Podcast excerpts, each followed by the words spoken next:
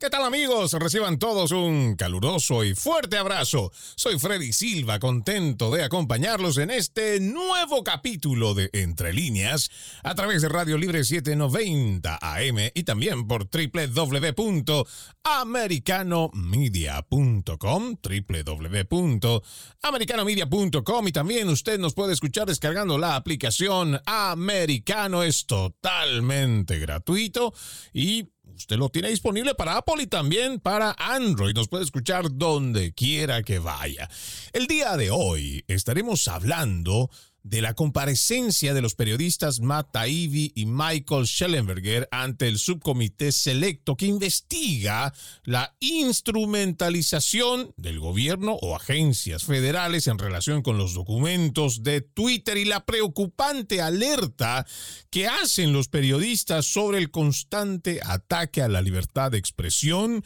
pero más grave aún, la participación de dichas agencias que deliberadamente estarían atentando contra la primera enmienda de la Constitución y en contra de los derechos y libertades de los ciudadanos. Para hablar de este delicado tema, tenemos como invitado a Eric Fajardo Pozo. Es un profesional con maestría en comunicación política, está enfocado en políticas públicas, cursa un doctorado en antropología, forma parte de la consultora Quirón y también es escritor, columnista en el diario lasaméricas.com. Qué gusto tenerte nuevamente aquí en Entre líneas. Bienvenido, Eric.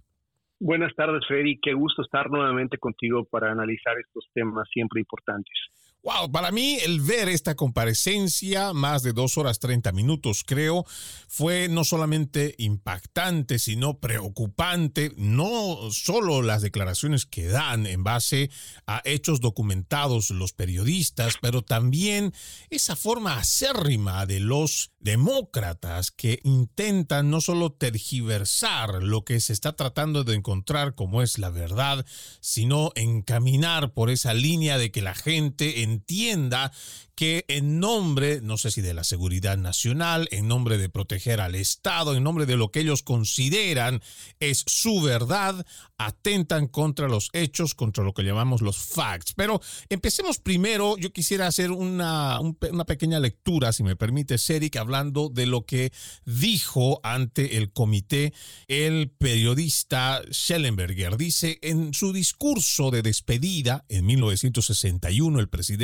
Wright Eisenhower advirtió sobre la adquisición de una influencia injustificada por parte del complejo militar industrial. Eisenhower temía que el tamaño y el poder del complejo o grupo contratista del gobierno y el Departamento de Defensa pusieran en peligro nuestras libertades o procesos democráticos. ¿Cómo? A través del dominio de los académicos de la nación por el empleo federal, las asignaciones de proyectos y el poder del dinero. Temía que la política pública se convirtiera en cautiva de una élite científico-tecnológica. Los temores de Eisenhower estaban bien fundados. Hoy los contribuyentes estadounidenses están financiando, sin darse cuenta, el crecimiento y el poder de un complejo industrial de censura dirigido por la élite científica y tecnológica de los Estados Unidos que pone en peligro nuestras libertades y democracia.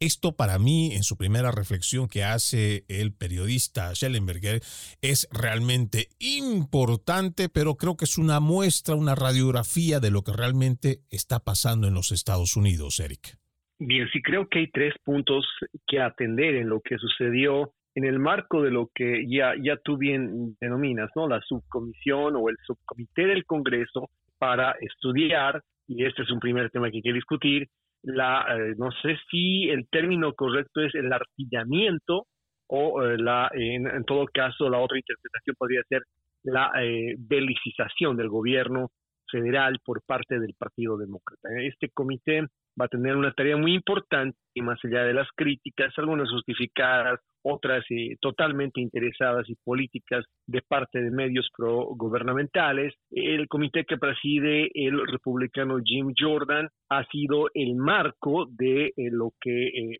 voy a denominar el segundo evento o el segundo aspecto importante de esto. Si, si, bien un primer aspecto es el mismo subcomité de eh, estudio o de investigación del artillamiento del gobierno federal, el segundo es en sí mismo el hecho de lo que los periodistas Schellenberger y Taibi han denunciado, el hecho de la creación de un complejo industrial de censura en los Estados Unidos eh, que involucra agencias federales, por supuesto, agencias del gobierno federal, ONGs o eh, agencias no gubernamentales y finalmente lo, más escandaloso y lo más preocupante, eh, academia. Es decir, universidades, institutos de investigación eh, teóricamente renombrados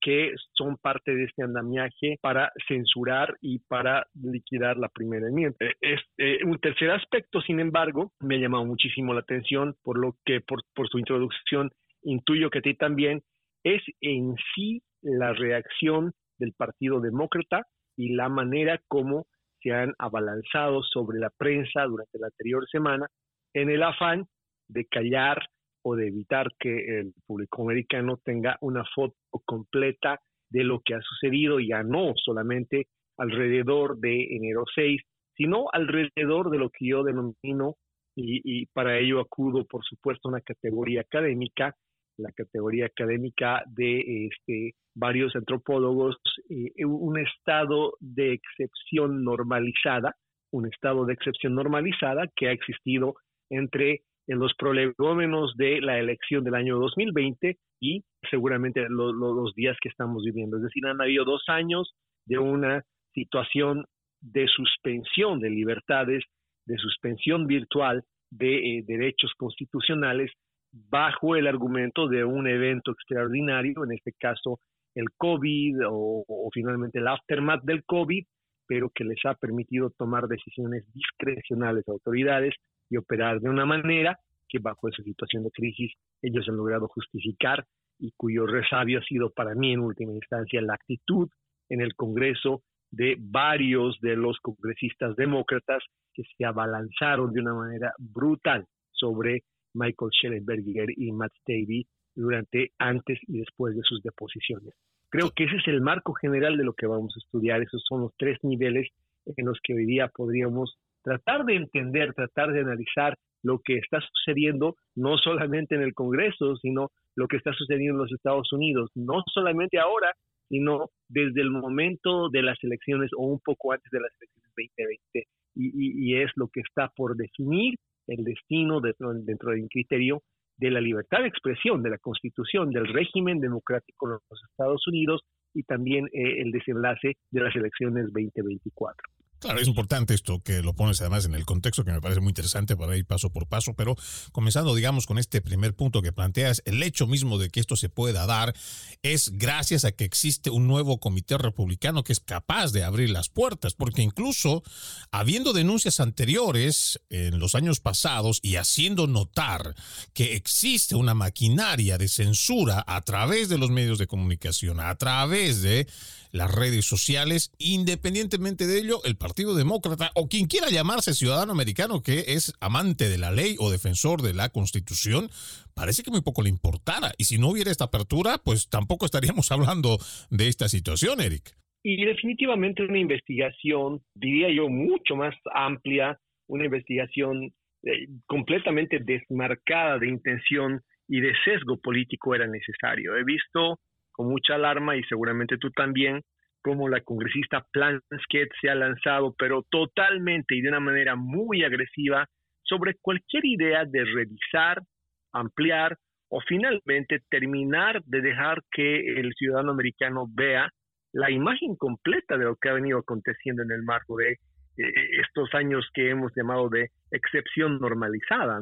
Eh, la, bueno, ella funciona como la ranking member del comité eh, de, de, de, weaponización del gobierno federal y, se ha molestado muchísimo, no solamente por el contenido de las declaraciones y porque, por supuesto, haber traído a Matt Tavy y a Schellenberger unos días después de la comparecencia, recordarás en semanas pasadas, de Yael Roth, el, el, ex ejecutivo de, de, la parte jurídica de Twitter durante la era de Agrawal, eh, previo a obviamente la adquisición de Twitter por Elon Musk,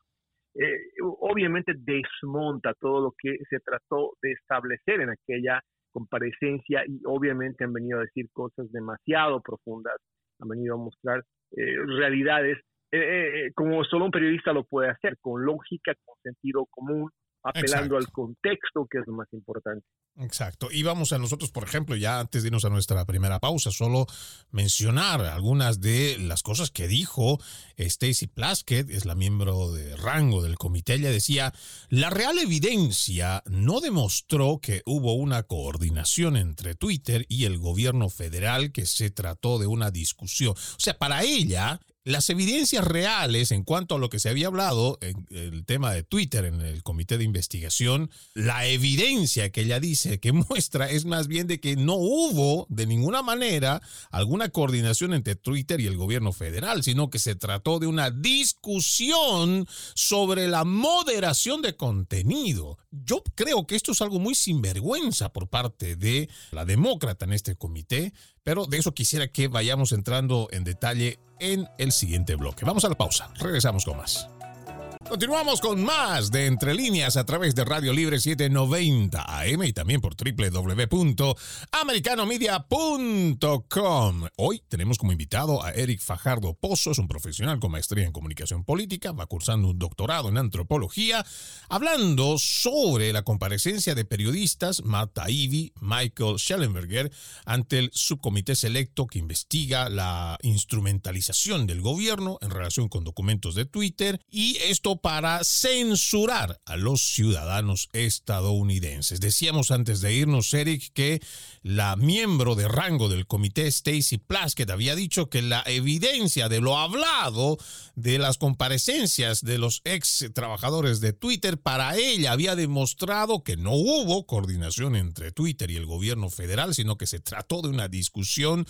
sobre la moderación de contenido. O sea, implícitamente ella afirma de que sí había una moderación de contenido, que ellos realmente estaban ejerciendo como el nuevo ministerio de la verdad. Pero también ella habla de dos conclusiones. Uno, que la FTC tiene una profunda preocupación por la información que maneja Twitter de los consumidores. Y la segunda, de que algo está pasando entre los republicanos del Congreso y Elon Musk, lo que para ella justifica cualquier tipo de investigación que quiera realizar la FTC en contra de Elon Musk. Esto me parece que es no solamente muy burdo, sino que me parece estratagemas muy, no sé si decir de bajo calibre, pero muy propio de los socialistas, muy propio de los marxistas que intentan hacer siempre de la catástrofe una virtud para ver cómo le pueden cambiar y acomodar a lo que ellos intentan manejar como mensaje. Pero desde cualquier punto de vista me parece que la presentación, como tú también lo dijiste muy bien, de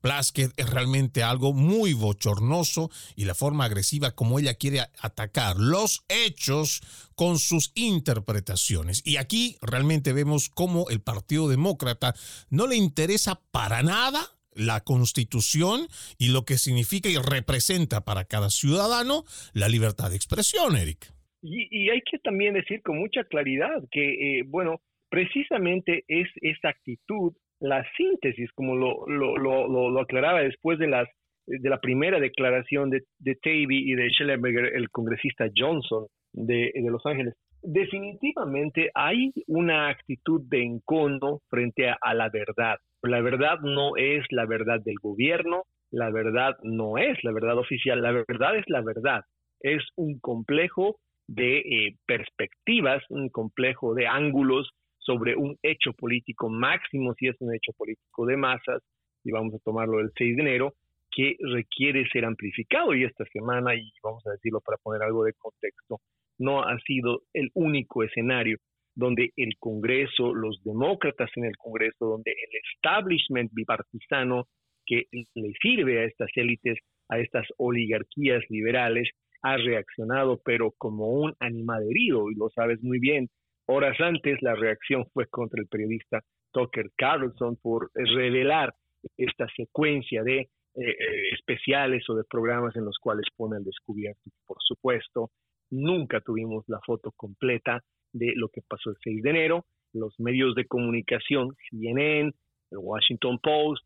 NBC, nos dejaron ver lo que le interesaba a quienes en ese momento estaban haciendo un reframing, una, un reencuadre de lo que había sucedido en realidad para mostrarnos la foto que ellos querían que viéramos de un conjunto de fotografías, de una perspectiva mucho más grande que por supuesto no les convenía. Así lo ha dicho también Matt Davey durante su comparecencia dentro del subcomité de weaponización del gobierno federal. Lo ha dicho muy claramente. Aquí se trata de una categoría desinformación que en pocas palabras, lo estoy citando, quiere decir cierto pero inconveniente para mí, cierto pero inconveniente para mí. Ese es el marco de lo que ha estado sucediendo y lo hemos visto dos años y medio, pero nunca tan descarnadamente, nunca tan crudamente en la naturaleza del Partido Demócrata como estos días, cuando han gritado desde el Congreso, han llamado a censurar a Carlson Tucker, desde una comisión del Congreso, se han lanzado, y eso es lo que más me ha impresionado, y lo ha denunciado el, congresista Johnson, lo que más me ha impresionado de Stacey Plackett es que ha llamado desde el micrófono a que revelen sus fuentes periodistas, es decir, desde mi experiencia como periodista, no sé, Freddy, tú, eso es un llamamiento a violar el secreto de fuente, el voto de confidencialidad mediante el cual se ha construido el periodismo moderno. Y aquí lo más interesante, mediante el cual los demócratas han hecho de la bandera en los setentas de la bandera de defensores de la primera encuesta, eh, eh, de la primera enmienda, en el marco de lo que en ese momento fueron pues los Pentagon Files, la gran denuncia de los Pentagon Files, fue una filtración. Todo lo que vino alrededor de los Pentagon Files, incluido Watergate, fueron whistleblowers, fueron filtraciones, denuncias de anónimos que se acogieron al secreto de fuente y que los periodistas de aquel entonces respetaron incluso al riesgo de su propia integridad para proteger también la integridad de la investigación periodística. Hoy día, desde una subcomisión del Congreso, Stacy Plaskett estaba demandando que eh, los periodistas Tavy y eh, el periodista eh, Schellenberger revelaran su fuente, algo que venía siendo insistentemente y hasta por carta del gobierno federal, en el afán de callar de una vez los Twitter files, que para mí son los nuevos Pentagon files. Es un cambio de escenario histórico al cual hoy día la prensa tiene nuevamente la posibilidad de derrocar un intento de eh, vulnerar las libertades constitucionales de un partido político, de tumbar, como se hizo en los setentas, el intento de un partido político de privarnos del derecho a la libertad de información al derecho a la palabra, y pero sin embargo en esta ocasión no es el Partido Demócrata, es el Partido Republicano quien está viabilizando y abriendo los escenarios para posibilitar que haya una transparencia total y que prevalezca la primera enmienda. Y es aquí donde la ciudadanía tiene que estar atenta y sobre todo apoyar estos esfuerzos, porque ¿cómo es posible que salga un Chuck Schumer públicamente y que además utilicen, bueno, siempre lo han hecho a través de la prensa progresista, los medios principales de comunicación, lo hemos dicho más de una oportunidad, se muestran como si fueran realmente aliados de los demócratas y maximizan cualquier mensaje, pero públicamente le están, o sea, es el intento de censura por parte de funcionarios públicos. ¿Cómo es posible que de una forma tan descarada estén intentando hacer eso y que la población a través de los mismos medios de comunicación no sean capaces de despertar y darse cuenta que esto no solo es un atentado contra la libertad de expresión, sino con eso con lo que menciona nuestro invitado, es un atentado contra la libertad de prensa. Esa prensa que es capaz de incomodar y de denunciar y exponer a cualquier político que esté saliéndose de los marcos establecidos de la ley o de la misma constitución. Y es aquí donde tenemos que tomar esta reflexión con muchísima seriedad, porque cada vez vemos cómo estos politiqueros, a través, obvio, de la posición política que tienen, están intentando normalizar la censura. Lo decía cuando ella, bueno, la que está en el comité Stacey Plaskett, la miembro de rango del comité, ella decía, la real evidencia no demuestra que hubo coordinación entre Twitter y el gobierno, sino que se trató de una discusión sobre la moderación de contenido. Para mí, esta es una forma muy descarada y claro, es también la forma como utilizamos las palabras para que no suene tan feo, pero al decirte que hay una moderación de contenido, yo por lo menos es lo que entiendo, Eric, es que nos están diciendo de una forma, no sé si con algún eufemismo, sí, o sea, te estamos censurando, pero no hay que usar esa palabra tan fea, mejor diremos moderación. Y, y de todos modos termina siendo lo mismo. Sí, efectivamente, Matt Davis se los ha dicho de frente, ¿no? Es decir, hay una resemantización de las cosas eh, que en realidad eh, evocan comportamientos antidemocráticos y, las matizan con ese eh, grupo de neologismos que acuña el Partido Demócrata y que los mismos liberales desde la prensa independiente critican. Yo lo escuché este viernes, a, bueno, y, es un gran liberal, Bill Mayer, desde su programa, criticar muy duramente a esta otra industria, la de producción de los conceptos que se van elaborando, él mismo lo criticaba, estos conceptos que se tratan de convertir después en una retórica popular en línea a fuerza de su difusión por los medios liberales. Es el caso del Latinx, ¿no? Algo tan rechazado, y él lo decía este viernes, eh, eh, es un concepto que no tiene cabida, no tiene calado en la misma comunidad hispana, pero que sin embargo este grupo de seguramente académicos de, este complejo industrial de la censura, de, bueno, pues produce, ¿no? Y de repente intenta imponérsenos a través de los medios de comunicación. Lo interesante es que he encontrado también que Tavy y, eh, bueno, eh, son tres y son parte además de un equipo muy cercano que coordina Barry Weiss también, otra editora independiente, otra periodista. Eh, he encontrado que Tavy, el, periodista Schellenberger y, bueno, seguramente también Barry Weiss han diseñado una, una, triada de conceptos que nos ayudan a entender lo que ha venido sucediendo en los niveles de censura que se ha venido aplicando desde que se instaló este estado de excepcionalidad posterior a las elecciones de 2020. Primero está el concepto de, de, platforming, es decir, de quitarte la posibilidad de tener el podio, la posibilidad de hablar en público, de sacarte de la plataforma, diría yo.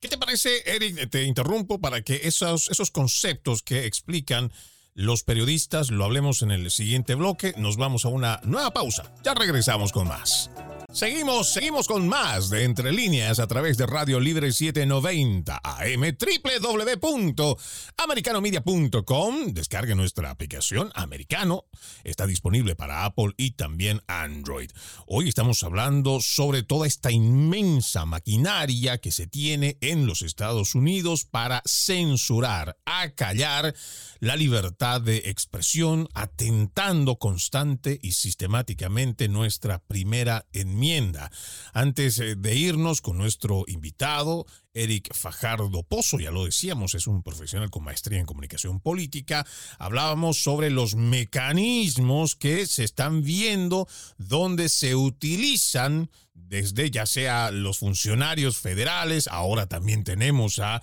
los demócratas, una normalización en cuanto a conceptos que afortunadamente tenemos periodistas como los que han expuesto ante el subcomité Matt Taibbi, o si no Taibbi, como quiera pronunciarlo usted también, Michael Schellenberger, y que nos van explicando cómo nosotros deberíamos también entender la verdad como tal y no con una nueva semántica. Porque si algo hemos aprendido, Eric, de los socialistas, de los marxistas, de los comunistas, es que cuando la ley no se ajusta a sus deseos, entonces hacen que la ley se modifique, se cambie o los conceptos los reescriben para que eso se pueda acomodar a lo que ellos quieren hacer ver a la población. Y esto debemos tomarlo con mucho cuidado porque eso ya está pasando aquí en los Estados Unidos, Eric. Sí, definitivamente. Y para hacerlo sucinto, lo que está sucediendo en ese subcomité del Congreso, en el subcomité de artillamiento del gobierno federal, ha sido que se ha denunciado que hay contribuyentes financiando con sus impuestos el crecimiento y el empoderamiento de complejos industriales de la censura. Aquí estamos tratando de analizar cómo operan esos complejos industriales de la censura y hemos visto que hay agencias federales, el FBI, eh, está el Departamento de Salud, está la CIA, los han dicho por nombres, han citado por nombres a los operadores durante la deposición de Tavy y de Schellenberger en ese comité, pero están también, y eso es lo más escalofriante, bueno, eh, vamos a llamarlos todavía eh, institutos académicos, ¿no? El Stanford Internet Observatory han denunciado a la Universidad de Washington, al Atlantic Council of Digital, bueno, ellos le dicen Forensic Research, eh, han, denunciado a Engráfica, es decir, hay universidades de peso involucradas en este andamiaje de industrialización de la censura, pero todavía peor, al otro lado, y lo ha dicho con mucha claridad Matt Taibbi, el Washington Post, CNN, el New York Times, son parte de este complejo que requiere una parte del gobierno que active la censura, una parte de la academia que la legitime y una parte de los medios de comunicación le llamaba la, que debía ser la última línea de defensa del interés del ciudadano para validarla y para silenciar las voces disonantes. Así opera este complejo que han denunciado ellos y que, como tú bien decías, está avanzando en algo que los liberales han intentado hacer insistentemente durante las dos últimas legislaturas o tres, y es la instalación de una nueva semántica, una que matice su violencia, una que ayude a disimular, que desescale el descontento social con el caos que está produciendo su ataque a la institucionalidad democrática y que por otra parte legitime sus acciones, ¿no? Por ejemplo, la categoría de election deniers o negadores de elecciones ha sido algo con lo que han perseguido, se ha convertido prácticamente en un cargo político y eso es lo que hace obviamente el framing moral, que eso es lo que siguiendo obviamente la, la, lógica y las directrices de un ideólogo demócrata, George Lakoff, el Partido Demócrata está intentando hacer, está intentando reenmarcar moralmente y, diríamos en Latinoamérica invertir, trasvertir moralmente lo que en realidad es completamente dañino para la democracia en una acción aparentemente virtuosa de gobierno. Eso Matt Taibbi y eh, Michael Schellenberger lo han desinstalado, pero desde mi punto de vista con, mucho juicio y con mucho criterio durante su deposición en el Congreso y nos han ayudado a entender que hay tres conceptos que debemos empezar a considerar al momento de analizar lo que nos está sucediendo. El primero es el de ser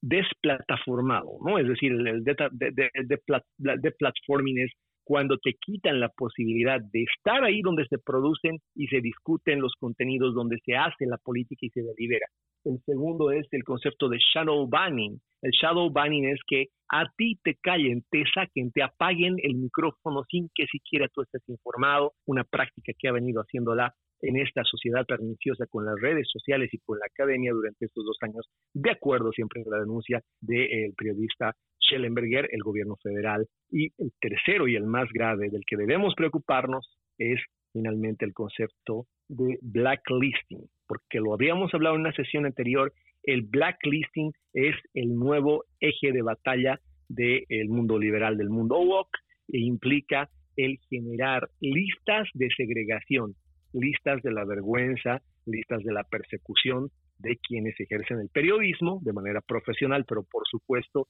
en el intento de mostrar una verdad que no quieren que veamos, una verdad total y más grande que la que nos han venido mostrando sobre lo que ha sucedido desde las elecciones 2020 hasta ahora. Esto, cuando nosotros lo vamos analizando, estos tres puntos que tú nos eh, mencionas, la de desplataformar, eh, por tratar de darle algún significado en español, el quitarte ese podio, el quitarte la oportunidad de que tú puedas expresar, y eso lo hemos visto muy claro durante la pandemia, lo mismo que el shadow banned, esto ya en toda la parte virtual, donde algunos han tenido el decoro y la decencia de decirte que eres un desinformador o eres una amenaza para la salud pública por comentar algo en contra de las vacunas, algo en contra de las decisiones políticas que han llevado a tanto daño, más incluso que el mismo virus. Pero si tú hablabas algo como eso, ahí estás con el Shadow Banned. En lo personal, ya tengo más de dos años con este Shadow Banned, tanto en Facebook como en Instagram. Pero también más peligroso es estas listas negras que han elaborado y que Hoy, afortunadamente, por los mismos trabajos de investigación, hoy podemos conocer quiénes son o cuántos están dentro de esa lista y que lamentablemente son hechos con los cuales, bueno, no digo lamentablemente, afortunadamente son hechos con los cuales nosotros podemos demostrar a toda esta maquinaria de la censura lo que están haciendo. Pero quiero hacer referencia, has mencionado el tema de, la de una de las partes de la declaración de Schellenberger, y aquí hay algo que a mí me deja muy inquieto. Si los funcionarios del gobierno están dirigiendo, facilitando tal censura, señala el profesor de Derecho de la Universidad George Washington, Jonathan Turley, plantea serias dudas sobre la primera enmienda es que el gobierno no puede hacer indirectamente lo que tiene prohibido hacer directamente. Además, sabemos que el gobierno de Estados Unidos ha financiado organizaciones que presionan a los anunciantes para que boicoteen a las organizaciones de medios de comunicación y las plataformas de redes sociales a que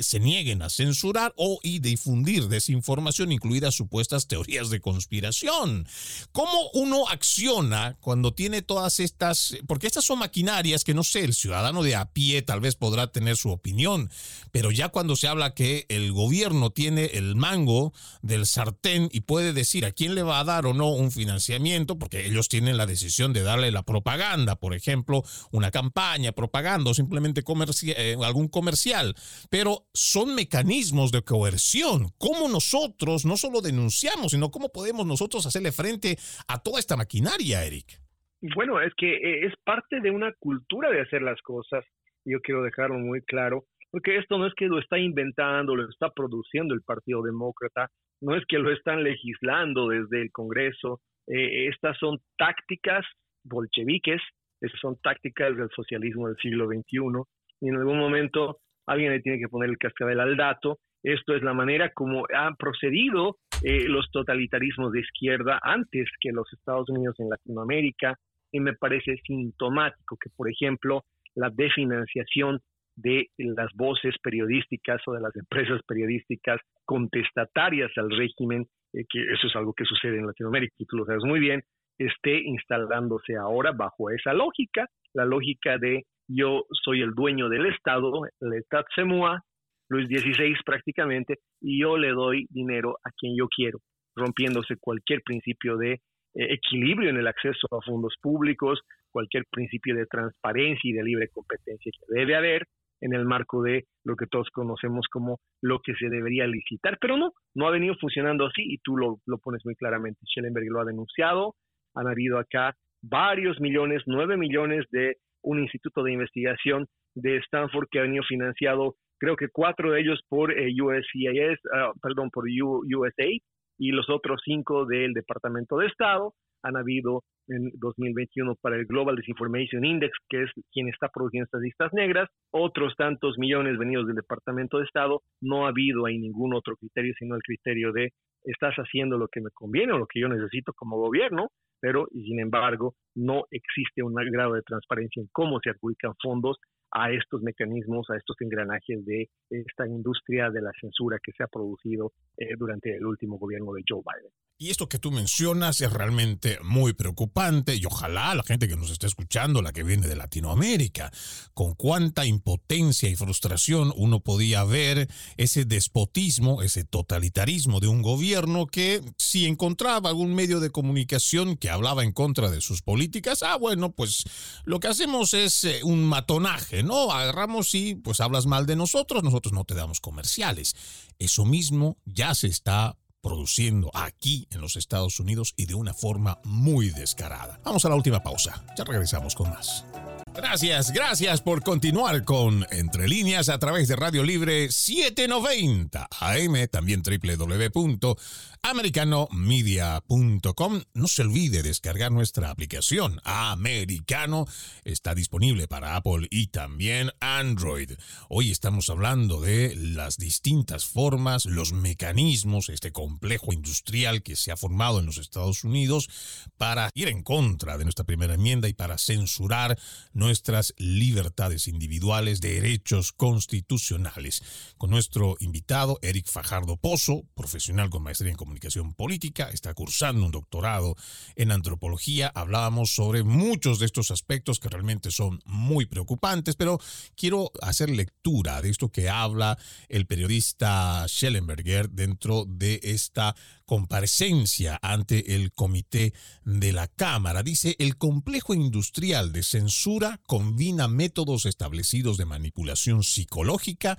algunos desarrollados por las Fuerzas Armadas de Estados Unidos durante la Guerra Mundial contra el terrorismo, con herramientas altamente sofisticadas de la informática, incluida la inteligencia artificial. Los líderes del complejo están motivados por el temor de que Internet y las plataformas de redes sociales se empoderen a personalidades y puntos de vista populistas, alternativos y marginales que consideran desestabilizadores. Los funcionarios del gobierno federal, las agencias y los contratistas han pasado de luchar contra los reclutadores de ISIS y los bots rusos a censurar y eliminar a los estadounidenses comunes y figuras públicas disidentes. Leer este fragmento es realmente muy revelador, Eric, pero es muy cercano a la realidad. Vemos agencias federales como en su momento el FBI, en vez de estar haciendo lo que hacía antes, ver a estos terroristas, a ver cuántos están buscando atacar los Estados Unidos y muchas otras cosas, están más enfocados en cómo van a catalogar y perseguir, buscar a padres de familia que han sido declarados como terroristas domésticos por el simple hecho de luchar a favor de la educación de sus hijos y tener sus derechos parentales. Y estas cosas realmente son muy preocupantes, pero otra vez tenemos una prensa progresista que más parece un vocero del gobierno y realmente muy flaco favor le están haciendo no solamente a la defensa de los padres con relación a sus hijos, sino realmente a todo lo que es la defensa de nuestros derechos constitucionales. Hoy tenemos un gobierno que es capaz de avanzar con toda una agenda progresista, pero la cual no es a favor de los estadounidenses. ¿Cómo nosotros identificamos todo esto que nos están hablando los periodistas, pero también algún tipo de acción tenemos que hacer, alguna forma tendremos que tener alguna alternativa para poder defender esto que nosotros entendemos son los principios básicos y son las leyes, son las normativas, es la constitución la que nos puede proteger. Creo que ya es inevitable avanzar y llevar lo que está sucediendo acá a un siguiente nivel. Hay un ataque durísimo sobre la manera como Jim Jordan está conduciendo el subcomité este, pero recuerda que él es el presidente o el secretario del comité jurídico del Congreso. Este subcomité se ha creado específicamente para desmontar y para hacer todo el trabajo que no había hecho el comité del 6 de enero, el mal llamado comité del de, 6 de enero, ese comité que nos habíamos mostrado una pequeña fracción de lo que sucedió que había obviamente weaponizado todo lo que les convenía y lo había utilizado de una manera sesgada para judicializar individuos, para liquidar socialmente personas, enemigos políticos. Bueno, este subcomité está haciendo ese trabajo y está recibiendo un durísimo ataque, ya he visto, la, pero para lo que cuenta también, y lo decían muy bien en, esta, eh, en ese testimonio, eh, en esta conversación, en el marco de esta deposición con los periodistas David Schellenberger, los congresistas republicanos, ¿no? Para lo que cuente, lo que hace una organización o una institución de medios de comunicación ya no puede alardear ni detener el 16% de la credibilidad de los estadounidenses. Entonces, eh, sin embargo, hay una, eh, no vamos a negarlo, hay un porcentaje de la población todavía condicionada. Eso es un condicionamiento psicológico, lamentablemente tiene que ver pues con la máxima de Joseph Goebbels, ¿no? El ministro de propaganda de Hitler, que parece que la aplica muy bien la gente del el gobierno en Washington, empezando por la vocera Karine Jean-Pierre, ¿no? Miente, miente que, que algo queda en esa sistematización de las falacias, por supuesto, mucha gente queda condicionada a creer que automáticamente si quiere informarse tiene que prender la televisión y escuchar CNN, pero quienes no, quienes han roto, digamos, el forado de, de esa ficción de que dependemos de la NBC o de la CNN para informarnos, entienden ahora que no, están ocultando, están mintiendo, son parte de una corporación industrial de la censura, del ocultamiento, del silenciamiento, en suma de la violación de la primera enmienda. ¿Cuál es el tema de fondo? A mí me parece que, y esto va al tercer punto que en el menú del principio señalábamos, el tema de fondo es cómo la libertad de expresión está en un momento en el que ha sido capturada esta vez por el Partido Republicano en el marco de su defensa. Recordarás que en los 1960, 70, no vamos a defender a carne defendible, hubo un momento en el que Richard Nixon, un presidente, entendió que no podía el pueblo americano conocer toda la verdad, porque eso podía haber perjudicado su reelección. Y entonces hubo un intento y hubieron eh, manejos muy poco transparentes para evitar que el periodismo, que la prensa, ¿eh? eh fiscalizara, auditara lo que estaba sucediendo en el marco de no solamente no solamente la reelección, eh, hubieron ahí acontecimientos oscuros, estaba la guerra de Vietnam, hubo una intención en conclusión de un gobierno, por aquel entonces republicano, de cerrar la posibilidad de que el público auditara las acciones de sus gobernantes. Hoy día, mira, 70 años después casi, es el Partido Republicano quien está haciendo un enorme esfuerzo para ayudar a la prensa independiente, a esa prensa que no está coaligada con el gobierno de turno, a transparentar lo que está sucediendo. Y creo que los Twitter Files son por episodio un destape de todas esas cosas que no nos han querido dejar de ver, igual que en los 60 vieron Watergate y los Pentagon Files. Hoy día estamos destapando cientos de, miles de situaciones que durante los pasados dos años nos demuestran que no hubo transparencia,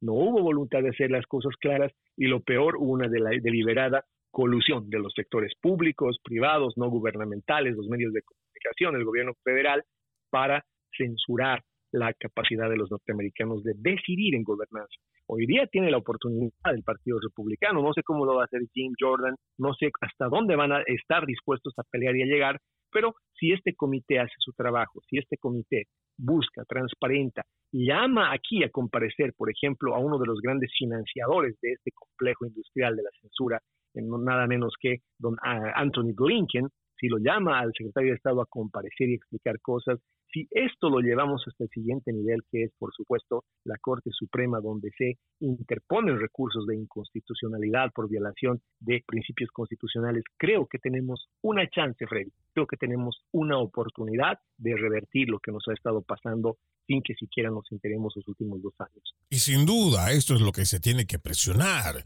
Y en este momento tan crucial, ojalá quienes están comprometidos con su profesión, los periodistas, Ojalá que en este punto, que va a ser, pienso, de quiebre histórico, podríamos nosotros no solo recuperar esa primera enmienda que está siendo dinamitada, está siendo atacada constantemente, pero también es el momento de ponerle un freno a todos estos empleados públicos, entiéndaselo bien, no están hablando los ciudadanos, son los mismos empleados públicos que están queriendo encontrar mecanismos